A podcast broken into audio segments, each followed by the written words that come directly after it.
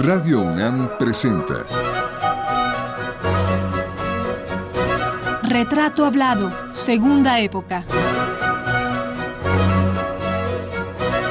Una serie a cargo de Elvira García.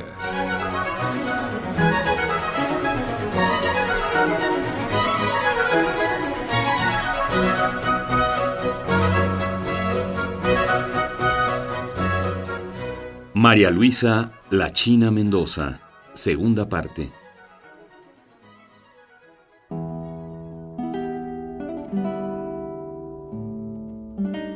Amigos, bienvenidos a esta segunda parte dedicada a la vida y obra de la escritora y periodista guanajuatense María Luisa La China Mendoza.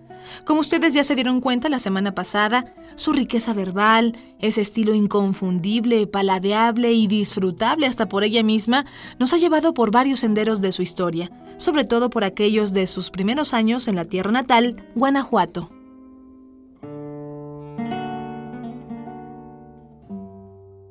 Hoy nuevamente dejaremos que doña María Luisa Mendoza Romero haga uso de su envidiable memoria y nos conduzca a otros rincones de su biografía.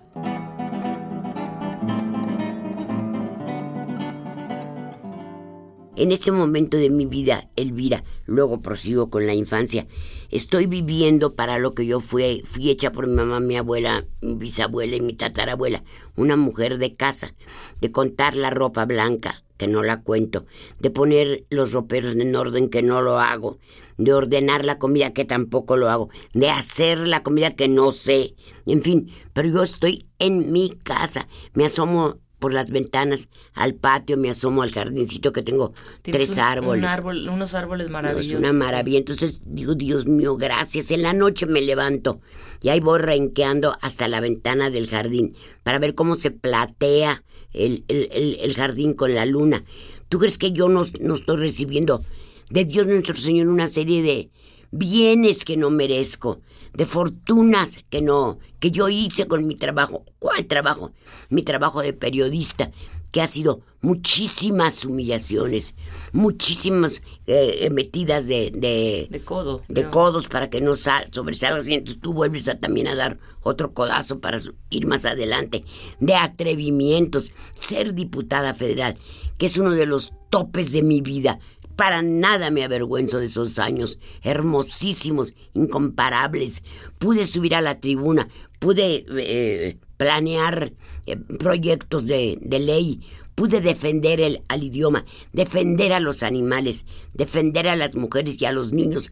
Todas mis defensas en la Cámara de Diputados fueron banderas de humo, pero son banderas que me honran. Yo ya me puedo morir en paz. No, no es cierto, no me quiero morir ni en paz ni en guerra.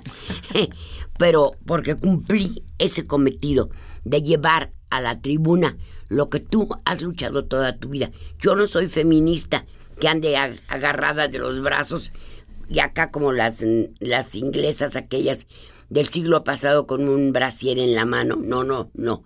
Pero yo defiendo duramente, con todo mi corazón, a las mujeres, que son mis, mis hermanas igual de fregadas que yo. Bueno, muchísimo más, porque a mí no me pone nadie la mano encima. Muy trabajadoras las mujeres, ¿no? Pero ¿qué es lo que tengo? Es, te repito, es el, el, el, el- el- la cosecha de toda una vida de trabajo, de dolores, de piernas, de eh, terrores, de ir en un avión hasta la Unión Soviética en aquel tiempo, hacer reportajes. Ir a Chile, ir a... Claro, bueno, pero ese era, tenía mi idioma. Pero ir a la Feria Mundial de Nueva York, ¿verdad? Hablando un inglés como de Katy Jurado. Bueno, qué horror. Ir a Canadá, ir a, a ¿Te todas tocó- las partes del China? mundo. Sí, ¿Te tocó a China, ya. con, ya con ve- Echeverría o con el- no, con López fui a? China y a Japón siendo ya diputada federal. Fui representando a mi país. Fíjate qué honor tan grande, caramba. ¿Cómo no le voy a dar gracias a Dios?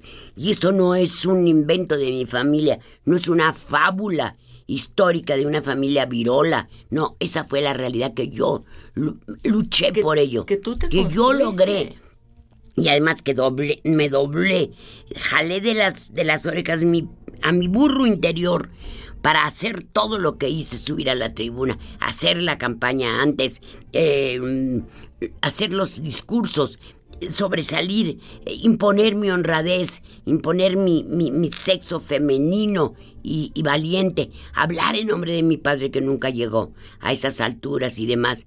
Oye, Dios es muy grande y además es demasiado justo conmigo yo no merezco tanto. No, yo creo que sí te lo mereces porque pues, has, trabajado, tú misma lo Bueno, sí, como un animal. Te lo has, lo has trabajado Lo que nosotros tenemos es ese trabajo. Nadie te lo regaló. Nadie.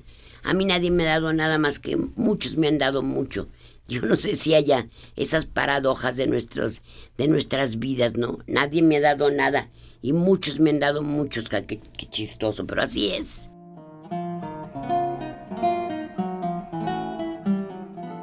la singular forma de expresión verbal y escrita de la cual la China ha hecho un estilo, ha sido elogiada por críticos y narradores.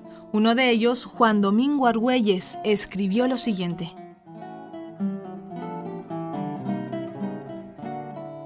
María Luisa Mendoza ha venido ejerciendo el periodismo desde hace muchos años sin descuidar su vocación de narradora.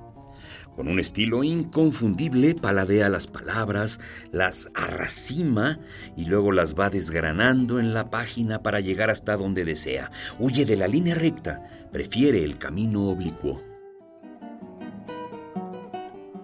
Viaje directo a, cuando tú dejas Guanajuato ah, llegas a lleguemos ya a la colonia Santa María. es que yo no te puedo hablar de mí si no hablo de mi papá. Cuando mi papá llegaba al puesto que quería, estábamos en Celaya. Por ejemplo, una vez fue diputado por el por Celaya, perdió una vez. Fue fue la gleba, así le llamo porque así fue a cantarle afuera de la casa.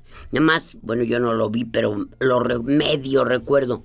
Adolorido, dolorido está el corazón, fíjate, porque mi papá había perdido.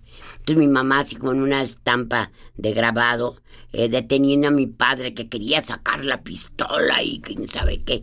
Es pueblo, es provincia, es eh, primitivismo doloroso, es todo lo que todos hemos vivido dentro de nuestras casas y nadie lo dice, porque todos quieren aparecer como unas princesas con una gran cola y muchos pajes levantándosela. No, nosotros vivimos dentro de las casas, dentro de, nuestros, de nuestras alcobas que es una manera muy elegante de decir, dentro de nuestros cuartos para dormir, ¿verdad? Con nuestros juguetes, con nuestra con nuestro patio, con una fuente en medio, antes la, la casa de Guanajuato, antes donde yo nací, con tu eso no se me vaya a olvidar, yo nací frente al Teatro Juárez, no donde era la casa de monedas, sino de este lado de acá, arriba del Café Baladés, que entonces era Los Billares. Y yo cuando iba subiendo a la, a la casa iba oyendo crack, crack, las eh, bolitas, las bolas de los billares eh, jugar en, en, el gran salón de billares. Ahora, bueno, pues es un afamado eh, café Baladés. Baladés era un señor que era bolero en, en, en, el jardín de la Unión. Ah, Allí daba bola. Y le daba bola a mi papá y le daba, daba bola a mi tío Enrique Romero Ceballos, que fue un hombre súper importante, un médico muy importante en Guanajuato. Papá del que acaba de ser gobernador en Guanajuato. Romero Hicks. Romero Hicks, que es mi sobrino. Es hijo de mi tío Enrique al cual junto con mi papá, ya los dos, porque eran cuates a morir, les daba bola ese señor. Y ese señor es el hombre más rico de Guanajuato. ¿Cómo se hizo rico y cómo Prestamista, mano, prestamista. Ah, claro, es cierto, prestaba Fíjate, entonces, como empezó a ganar mucho dinero, ese señor, que además era encantador, yo todavía acuerdo que me, me dijo alguna vez, yo le di bola a su papá, él me lo dijo. Fíjate qué, qué humilde y qué, qué verídico, ¿verdad? Bueno, pues ese señor empezó a comprar las, los grandes palacios, comillas, las grandes casonas, pues, de Guanajuato. Al todo alrededor del jardín de la Unión es de él. Hay unas el casino, que era una maravilla de edificio donde íbamos a los fines de año a bailar con orquesta y nos dábamos los primeros besos en, en, la, en el balcón y pues, todo aquello hermosísimo. Bueno, pues era de él. Ver si lo compró él. Todas las casas bellísimas de todos los alrededores del Jardín de la Unión son suyas. ¿Y sabes lo que hizo? Yo creo que es una, era una venganza subconsciente, ya murió, claro. Era una venganza subconsciente contra algo de la humillación. Cerró todas las casas. Entonces todos los palacios estaban, están todavía a la fecha cerrados. No, no, no les dio no, uso. No, no, los, lo cerró.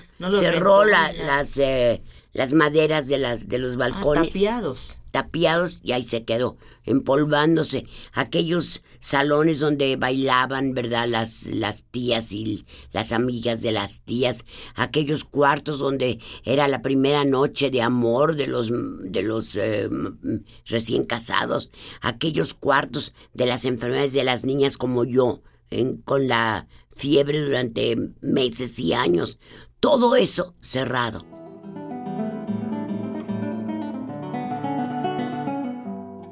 Ya dijimos aquí la semana anterior que María Luisa Mendoza entra al periodismo y la narrativa por el camino primero de la decoración y el diseño escenográfico, y luego por la gran avenida que es el teatro. Su encuentro con el periodismo ocurre en los años 60 a través del diario Zócalo. Pero la China traía el gusanito de la literatura. Recordemos que ya la ejercía sin quizás saberlo desde la niñez cuando escribía y escribía sus detallados e intensos diarios. Y aunque ella ha dicho que ese material finalmente nunca le sirvió de mucho a la hora de intentar convertirlo en libro, no hay duda que significó una disciplina diaria que sin saberlo la estaba preparando para el oficio tanto de periodista como de escritora. Antes de continuar conversando con la China, queremos convidarles un trozo más de su libro, con él, conmigo, con nosotros tres. Abrimos el libro justo en el punto donde ella narra lo siguiente. Yo quería contar la historia de mi padre, que nació de noche. Quiere que lo lleven a pasear en coche. Pero no sé ni por dónde empezar, porque todo lo que yo pueda decir no será verdad. Nació de noche en una de las decenas de cuartos de la casa de tres guerras. Dicen que lloraba a gritos redondos que hacían parpadear los visillos y dibujaban olas en la pasamanería de las cortinas. Mi abuela Altagracia lo parió con ese mismo desabrimiento con el que echaba afuera a todos sus hijos, más bien aliviándose de una carga, porque la única que ella aceptaba era la de sus espaldas.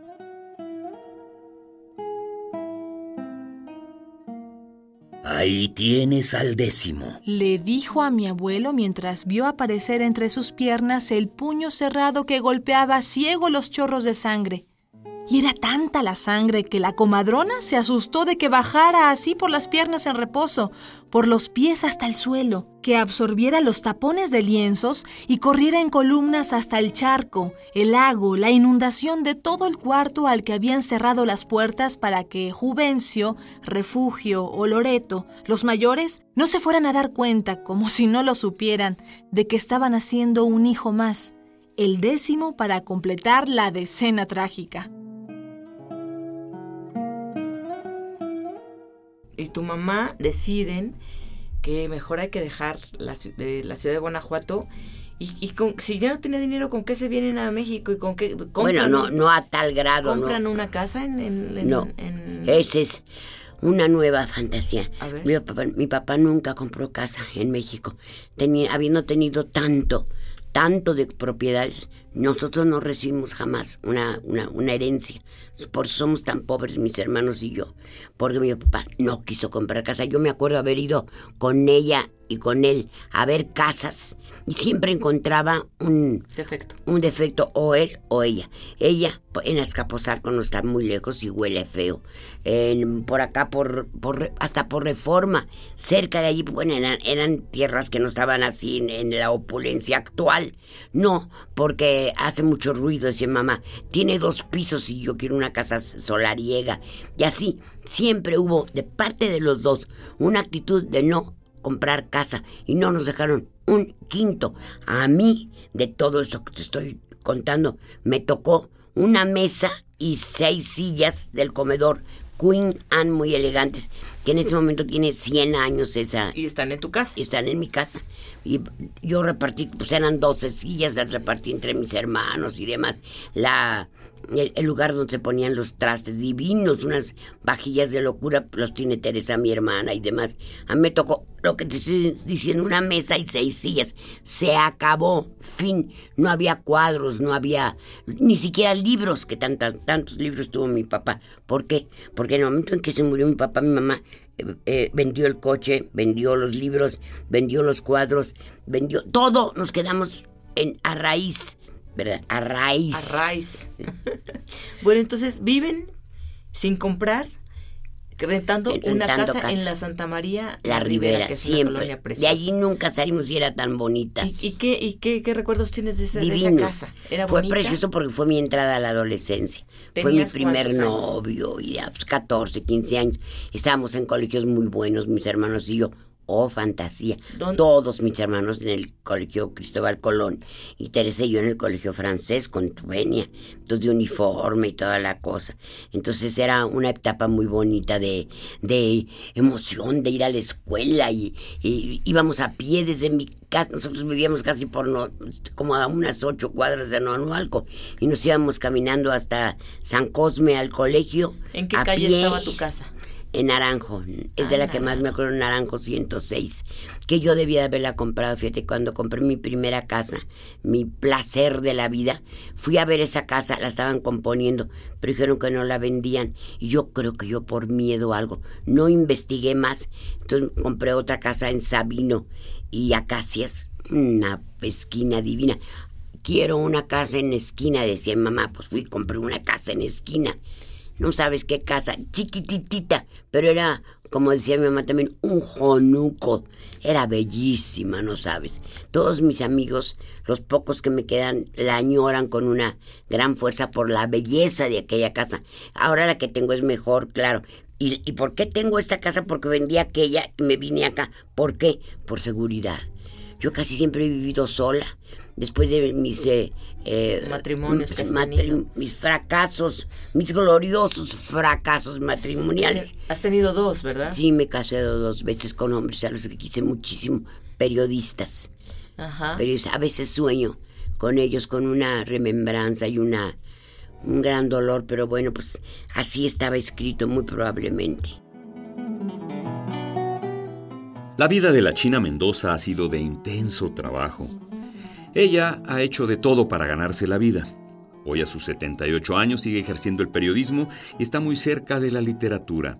A diario se levanta a leer periódicos, a informarse por la radio y la televisión, y también se pega a su computadora para crear artículos que se publican en Excelsior, en donde colabora desde hace más de una década. Cada mes sale de la ciudad para impartir cuando menos una charla sobre el periodismo y la literatura en alguna universidad de la provincia mexicana. Te ofrece cosas que no te ofrecía Guanajuato. Sí, claro. Primero ya no la hay libertad. vericuetos y ya no hay murallas. No, no, y hay, hay eh, grandes espacios. Era como el mar, y pero ya no me daba miedo. A mí la Ciudad de México nunca me dio miedo. claro que mi papá nos traía mucho a esta ciudad, al, al Hotel Gilo llegábamos y era muy bueno yo con una muñeca.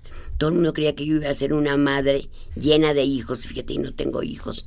Y soy una, una mujer solitaria, eh, que estoy dentro de mi casa cumpliendo con el, el deber para el que fui criada, pero ya sin, no estoy esperando que venga el marido de bailar eh, con, eh, con fru fru y con mimi. No, no, soy una señora que está ahí metida. Escribí mucho, muchos libros, pero últimamente estoy casi paralizada desde que me rompí la pierna. Estoy casi paralizada. Ahora, yo pedí la cita, la beca con René Avilés Favila mm, para la, Conaculta. Lo pedimos tres veces. Yo, impelida por René, de lo que es un hombre muchísimo más audaz que yo, yo ya no tenía ningunas ganas. Nos la negaron. Entonces, quién sabe, pues que con su pan se lo coman, como decíamos de niños, ¿verdad?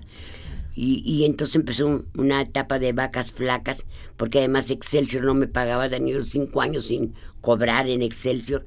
Híjole, durísimo. Pero entonces fue cuando fui diputada. Y lo que me pagaron por mi trabajo honrado y, libre, lo, lo, junté, lo junté poco a poco. Siempre he sido muy organizada con mi pobre dinero y tú por eso me pude comprar primero. Sí, esa casa y luego esta que tienes. Mi casa de, de, de... La otra fue bonito porque para comprar aquella casa mi hermano me prestó 10 mil pesos. Eh, Héctor Azar me prestó como 25 mil pesos. Chaneca Maldonado me prestó como 50 mil pesos. Y yo tenía 25. Con eso compramos la casa de, Santa María la Ribera. Ya esta no, porque vendí ya esa. Yo no la vendí bien, pero bueno, en fin, ya era otro tipo el dinero que allá valía más. Valía más. Claro. compré esta casa y he sido inmensamente feliz. Digo, bueno, en lo que en lo que alcanzan estas palabras de fábula también mentirosas de inmensamente feliz. Nadie es inmensamente, inmensamente feliz. Y, no de manera permanente, porque es la bueno, claro, no, la felicidad, felicidad son instantes nada más. Instantes de, de logro. ¿Y has tenido muchos momentos, instantes de, felicidad intensa? Diciendo un buen discurso, eh, ganando una votación, eh, haciendo el amor con alguien que ame yo muchísimo. Bueno, yo soy siempre la que amo muchísimo, por supuesto. No te creas que yo no soy como mis primos, sino, ay, me adora. Ay, no, no, a mí nadie me ha adorado, no, no, para nada. Pero ha sido muy, muy padre vida. Empiezas a seguir a, la universidad en el 52, me parece que entras a la universidad. Ay, quién sabe, pero hace por ahí, mucho. Por ahí. Pero este, ibas con la idea clara de que, de que querías ser escritora. Sí, sí, ya llevaba yo la idea clara, pero más idea. escribías? sí. aparte de tus diarios, esos que no te gustan. Todo lo que escribía era horripilante. Pero no tenías una novela hecha, un cuento. No, no, no, nada. La novela la escribí cuando me dieron la beca del Centro Mexicano de Escritores. Ese fue el gran impulso, ¿verdad? Ahí fue cuando se abrieron las rejas así y salí a la luz, al, a la tarde, al mar, al mundo. Ay, no, qué hermosura. Pero en fin, eh, Ser becaria del, del Centro de Mexicano de Escritores ha, de haber sido sí, era muy bonito. un privilegio, sobre todo por el tipo de maestros que tenían, ¿no? Estaba Rulfo, estaba Reola. Exactamente, estaba así, Francisco Monterde. Monterde, Panchito Monterde. Precioso. Salvador Elizondo, con el que me daba unas peleas, éramos muy amigos, pero allí él no era mi amigo, era mi maestro, mi crítico. Quería que escribiera como él, y oye, no era posible. la vena poética de, no tiene nada que ver conmigo, yo soy barroca, mexicanísima, hablo como hablaban mis bisabuelas y él pues era una, una hoguera eh, de cultura europea y demás. ¿Cómo podía yo escribir como él? Y no quería escribir como él, pero él sí quería que yo escribiera como él, etcétera, etcétera. Mis compañeros sufrieron también mucho con, con, con Salvador ¿Quiénes fueron tus, tus Bueno, eh, yo me acuerdo de Pilar Campesino, que hace mucho que no veo, pero le tengo un gran cariño. Ella escribía teatro y se casó con Retes. Fíjate qué suerte, Retes me parece un hombre hermosísimo. Todo el mundo me voltea a ver diciendo, híjole, pero ¿qué le pasa así? Un hombre hermoso, inteligente, culto y muy deslumbrado, un gran cineasta. Toda su obra la he visto temblando, pero más temblando porque sé que Pilar era su mujer, ya no, claro, ya nadie de, ninguna de nosotros somos la mujer ya primera, ¿verdad? Pero bueno, en fin. Eh, eh, ¿Y quién más? Estaba Carlos Sotomayor, fíjate que también es el ahora tan importante. En aquella época escribía de, de Grecia, hazme el desgraciado favor, era aburridísimo. Y ahora pues es el gran defensor de los indígenas, el gran conocedor de los problemas obreros. Y de, la guerrilla. Y de la guerrilla. No, hombre, es un nombre importantísimo, Carlos. Y mm, éramos otro muchacho leal que desapareció. Nunca jamás vivía, era de Quintana Roo. Esa fue la primera vez que yo oí Quintana Roo, aparte del héroe. Y, yo creí que Quintana Roo no existía. Entonces él me contaba mucho, era un poeta y bueno desapareció. Luego eh, otro de Quintana Roo era, eh, es Héctor Aguilar Camín. Cuando le conté eso de que yo creía que no existía Quintana Roo, pues me se me quedó bien así como, bueno, usted es una imbécil. Yo creo que por eso no me eh, trata mucho, que digamos.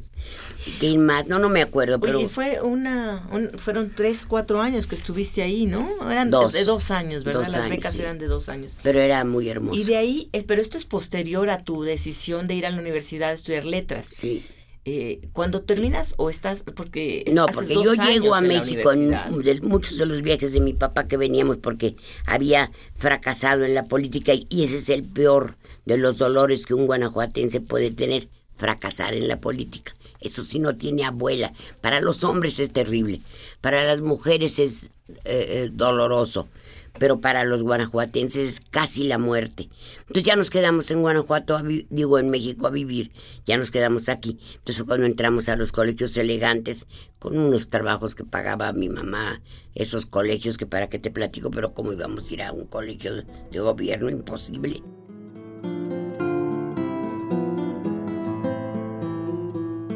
Pero si el teatro y la narrativa le abrieron a la China un mundo delicioso y amplio, el periodismo la conquistó y la llevó por ciudades y países que quizás nunca imaginó conocer. De todos esos sitios donde estuvo, se trajo vivencias que plasmó, con su prosa barroca, en los medios de comunicación para los que trabajó. Además, doña María Luisa conoció y estuvo cerca de grandes periodistas de la época como José Alvarado, José Pajes Yergo, Rosa Elvira Vargas y tantos y tantos otros que nos dejaron a través de sus artículos una vívida experiencia del buen periodismo. Pero de todo esto y más, mucho más, dejaremos que la China nos platique la próxima semana. Hoy, hasta aquí llegamos.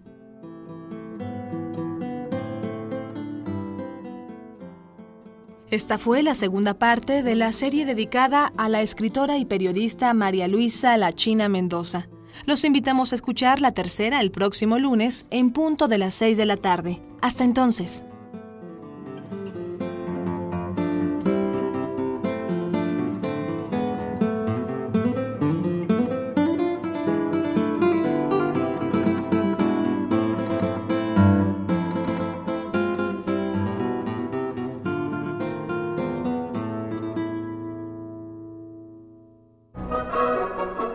Radio UNAM presentó Retrato Hablado, Segunda Época.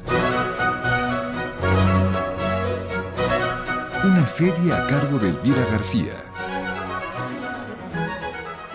Participamos en este programa en la grabación José Manuel Luna Sandoval, en el montaje Miguel Ángel Mendoza, una producción de Arturo Flores Félix con las voces de María Sandoval y Juan Stack.